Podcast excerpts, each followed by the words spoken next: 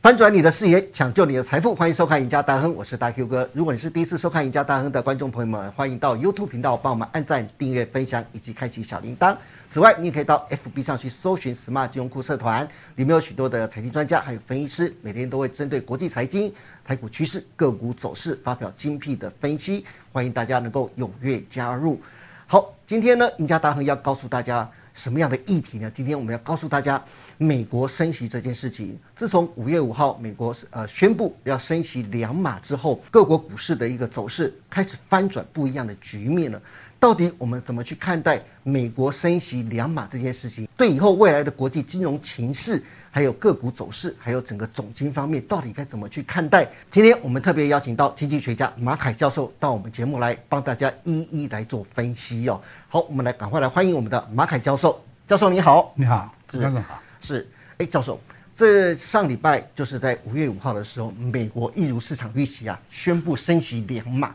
然后大家都认为，哎，都开始一如预期升息两码，但并没有让大家像之前预期的三息这么紧张。但是联准会也表示了，将从六月份开始逐步缩减各就是资产负债表，六月一号开始要从三百亿元的公债跟一百七十亿元的就是抵押担保债券，也就是说每从六月开始每个月会缩减四百七十五亿美元美金的一个债券。到三个月之后，也就到九月份的时候呢，会增加一倍到九百五十亿。后来鲍尔的一个会后声明啊，它其实有四点，但第一点呢、啊，我们来看一下，就是刚才教授有特别提到，他说尽管第一季的经济活动啊是下滑的，就是负的一点四，但是它的家庭支出还有企业的固定投资仍然是非常强劲的，这个提振了很多市场的信心呢、啊。但是他也另外提了三点，呃，其实有一点隐忧的。第二个包括就是乌俄的战事。是高度的不确定性的，会让通膨会上升，而且可能会打压经济活动。也就是说，乌俄战争再继续下去的时候，其实它的通膨还是有可能继续往上攀升的，因此它的升息可能就不可能间断了。另外一个是中国封城的影响，也可能会让加剧供应链的中中断，然后也可能会让通膨继续加温。第四个就是包括 Fed 委员呢、啊，高度注意关注通膨的一个风险呢、啊，也会适当的调整货币政策的立场。也就是说，就算之前该教授讲的，可能鲍尔这边讲说，我可能并没有考虑到三码这件事情，可是如果通膨一旦再继续飙升的话，他不见得不考虑哦，他只是说暂时先不考虑，对不对？如果通膨再继续往上的话，其实后面这三点其实还是有一些疑虑存在的。另外一个就是刚才教授特别提到的，就是美国的第一季 GDP 啊，其实意外下滑的一点四的。然后其实它在第四季的时候是它的经济成长率是六点九，本来第一季大家预估是应该是成长一点一的，可是它意外下滑到一点四，因此教授就有人在怀疑了，就是说。其实美国的经济其实现在是处于衰退的。其实，那它是美国联总会为什么会升息呢？其实他想借由升息去遮掩这件事情。因此，市场上也有人猜测，不晓得教授您的看法是怎么样？他觉得美国的升息就是为了遮遮掩美国的经济衰退，因为其实美从美国的第一季 GDP 就可以看得出来的。如果它不升息的话，会更让人家觉得，哎，你不升息，其实就代表说就是经济会衰退。因为为什么会升息？大家都知道，升息就代表说美国的经济其实是缓步成长，至少是成长的方向的，所以它才勇于升息。可是如果它不升息的话，代表，哎，可能联联储会已经看到了未来的经济情况其实是一些有疑虑的。不晓得这教授在这方面怎么去看美国的升息是不是真的为了遮掩美国的经济衰退这件事呢？我想这种说法呢，有一部分的道理是。但是呢，博尔说了，美国经济非常强健的时候呢，他不是说假 话，他说的是真话。为什么说真话呢？是，因为你看他的这个一月份呢，嗯，他的经济呢，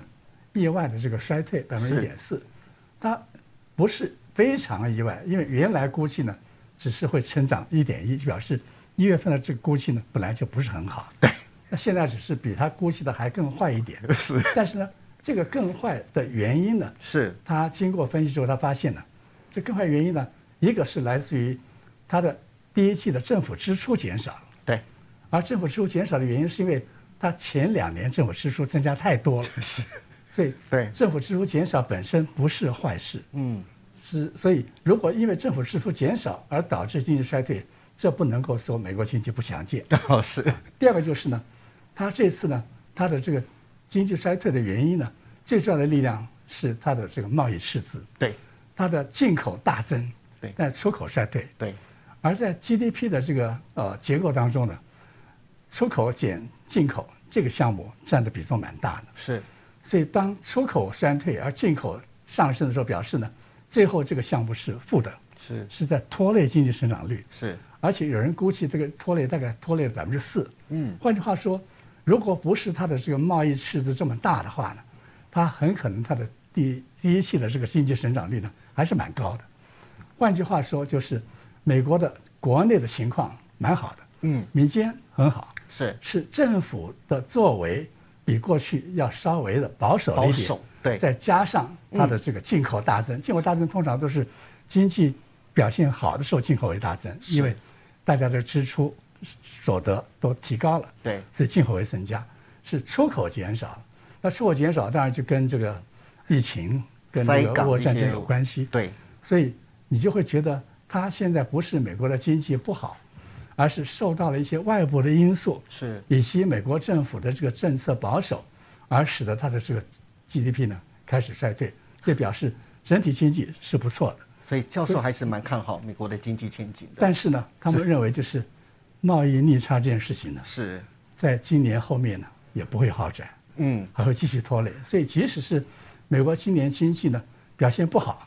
甚至是衰退，那也不是美国本身的原因，是整个是外部是大外部环境的原因。是所以这个倒是不是很需要担心的。是好，那教授另外还有一个观点啊，就像呃新债王当拉克他特别提到啊，FED 的升息只不过是在跟二年期的公债持利率后面走而已，长短期的利率还是很可能会呈现一个倒挂，而且如果真的形成一个就是债券持利率倒挂的话，预示啊就是今年的经济很可能会衰退啊。另外一个是美国前财政财政部长就是桑莫斯，他也提到一个一点，就是包括。鲍尔对意识通膨的乐观，他觉得鲍尔太一厢情愿了，而且就是短期的利率应该要到百分之五才能避免衰退。联准会如果再不积极的动作的话，美国很可能会出现停滞性的通膨啊。那另外的摩根斯呃，就是摩根大通的一个执行长叫做戴蒙的，他也提到了，他说其实美国的升息也有一点晚了，因为乌俄战争。联准会的一个缩减动作、啊，其实有更大的风险。他认为乌俄战争其实才最重要的。如果他特别提到了一点，如果油价如果升到一百八十五美金的话，这对人们来说会是一个大问题啊，对经济风险会是个大问题啊。教授，你觉得美国的经济真的会像这三个经济学家认为的，会陷入到一个停滞性的通膨，甚至一个经济衰退的状况吗？我们先说这几位的这个观点，他们都是认为就是联储会的行动太晚。太晚了，这件事情其实你如果从去年六月开始注意联总会的这个各次的这个记者会的话，是你会发现呢，联总会的这些啊、委员呢，包括鲍尔在内的，他们对这当时的美国经济情况跟物价的走势呢，都严重误判。是你从六月份开始看到它是误严重误判，是，他一直误认为通货膨胀是短期的，对，所以他一直不采取行动。是如果从去年六月开始他就采取行动的话，嗯，他在去年六月开始大幅度的升息，可能就把通膨呢，当时呢就比较哎压抑下来了，对不可对以压制到某一个程度，是而不会等到今年才压制它对。那为什么去年压制比今年好呢？因为去年呢，乌俄战争还没有发生，对而且疫情呢不像今年这么严严重，重对所以在去年那个好时机哦，还有一点就是，去年拜登还有大量的这个纾困支出，对是所以如果是去年就开始升息缩表的话，去年很可能这个物价呢就得到很好的改善，对但是他错过去年这个时机，对他拖到今年，一方面今年就是通膨已经恶化到这么严重的地步，嗯，另外就是时机非常不好。乌俄战争呢，如果乌俄战争在目前这个情况持续下去，它首先已经对能源跟粮食产生很大的这个涨价压力。是另外就是呢，如果目前呢，北约国家呢，他们开始要禁止俄罗斯的这个石油呢跟天然气呢输出到欧洲的话，是油价的确会大涨。嗯所以涨到一百八十五美元，也许不至于，但是他们认为大概涨到一百五十美元是有可能的。是接近所以一如果百八十五美元也是有可能的。如果涨到一百五十美元甚至更高的话，是的确美国的通膨会更严重。是所以如果到到时候呢，美国经济它本身受到刚才这个贸易逆差的拖累，是还不能够好转，而再加上联总会呢，他看到这个通膨已经几乎失控了，他可能升息的这个速度呢，可能要加快的话，美国的确有进入停滞性通膨的可能。是好，哎，另外教授啊，就是讲到美国升息这件事情呢、其实还有一个非常重要的一个金融商品啊，是值得关注的，就是美元指数。美元指数啊，在升息之前啊，一度来到一百零三点九三啊。因为美元指数的升息，我们看一下这张图表，这是去年五月份到今年五月份，也就是说美元指数一年来的走势。光是这一年来啊，从八十九点五四最低点一直到一百零三点九三，这一年的升息幅度就百分之十六，这是非常恐怖的一个升息幅度啊！它升息就算了。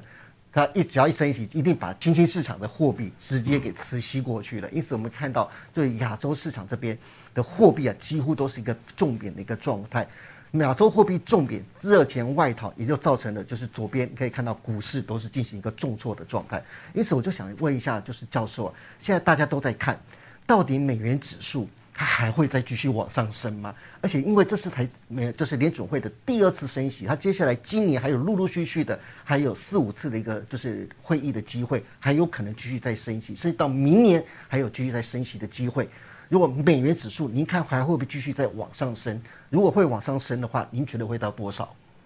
其实我们看到，就是三月升息的时候，美元指数已经开始在快速的飙高，快速飙高了，对，而三月呢，只升息了一码，是，而至于后续会怎么样升息，还没人知道。对，那现在呢，是已经升息两码，嗯，同时呢，联总会还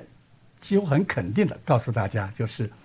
后面呢，可能每一次都会升息两码，对，同时，嗯，它还要缩表，对，所以这次行动比三月份的升一码呢要强大的多，对，因此这次它对于美元的这个往上升这个带动力量呢，会比三月更强，所是，以它跳过这个一零三点九三这个这个这个数字呢，应该是很快就会看到的。哇！如果它继续跳往上升的话，那对亚洲新兴市场的一个就是热钱的一个吸收、资金的吸引，不就更强大了吗？其实我们从台湾你可以看到，就是对台湾的股市的这个资金大幅度的外流，是，这个就跟这个美元美国升息，而台湾几乎不动是有关。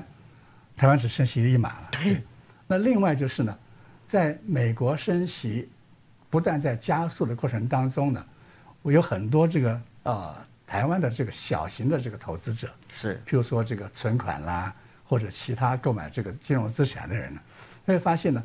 美国跟台湾的利差呢在快速扩大，对，所以他会把很多原来用台币在进行的这个投资，是，比如存款啦或者买金融资产，会转到用美元来是计价的投资。对，这个本身也是一个外流。嗯对换句话说，就是除了股票市场之外呢，一般的大众也会开始让他这个资金呢开始流到美元的这个资产上。嗯是。所以台币台湾的资产外流呢可能会加速。是，好，这是马凯教授针对美国联准会啊升息这件事情，接下来对国际金融商品以及美元指数，接下来会不会让亚新兴亚洲市场的货币加速外流的一个情况啊，